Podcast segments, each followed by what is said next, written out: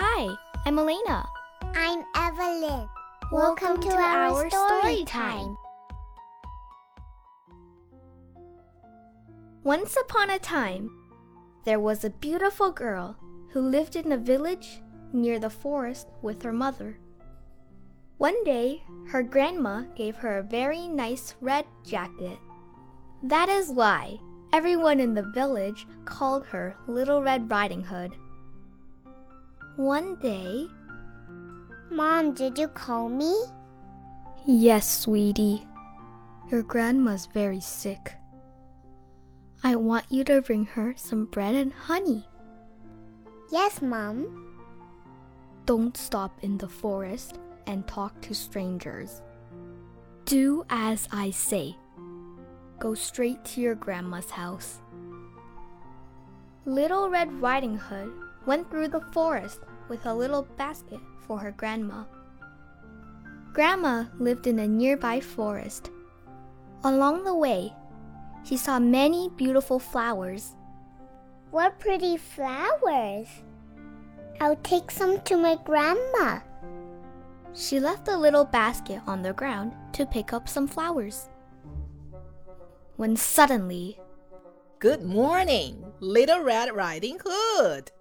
Good morning, Mr. Wolf. Where are you going so early?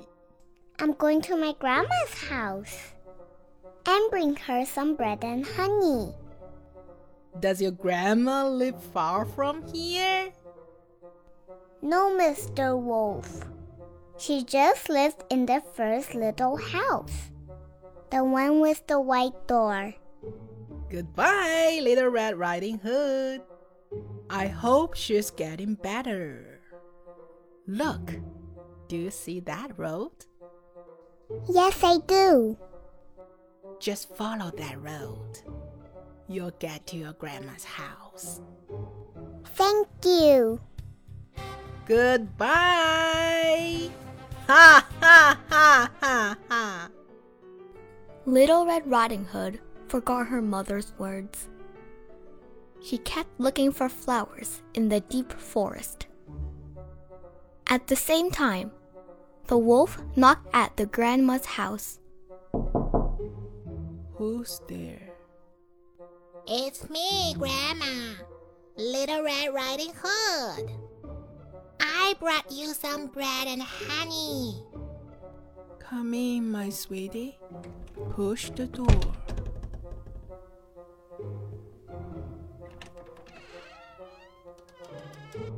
The wolf entered and gobbled up Grandma. Then he put on her pajamas, jumped into bed, and waited for the little girl. Later, Little Red Riding Hood arrived at her grandma's house. She knocked at the door. Who's there?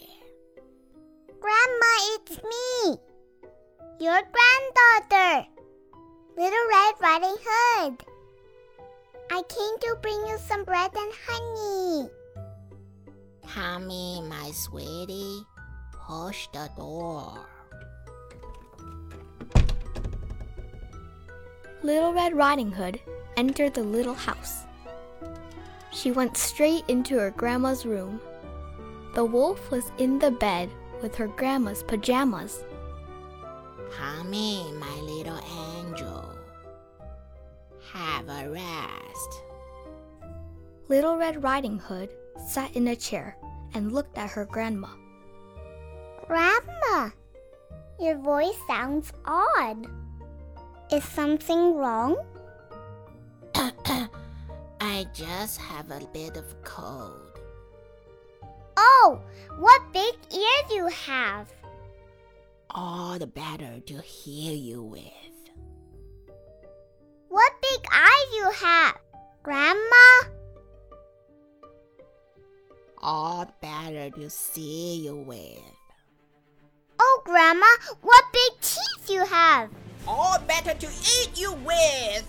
Ha ha ha ha ha ha. The wolf gobbled up Little Red Riding Hood. Then the wolf fell asleep. A hunter was passing by the little house when he saw the door opened. He entered, looked for the old lady, and saw the wolf. Oh no! The wolf has eaten Grandma! But he is sleeping. He grabbed the wolf and made him spit out the poor grandma and Little Red Riding Hood.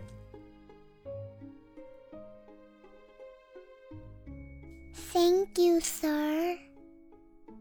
This will be your lessons, my sweetie. Just follow your mother's words.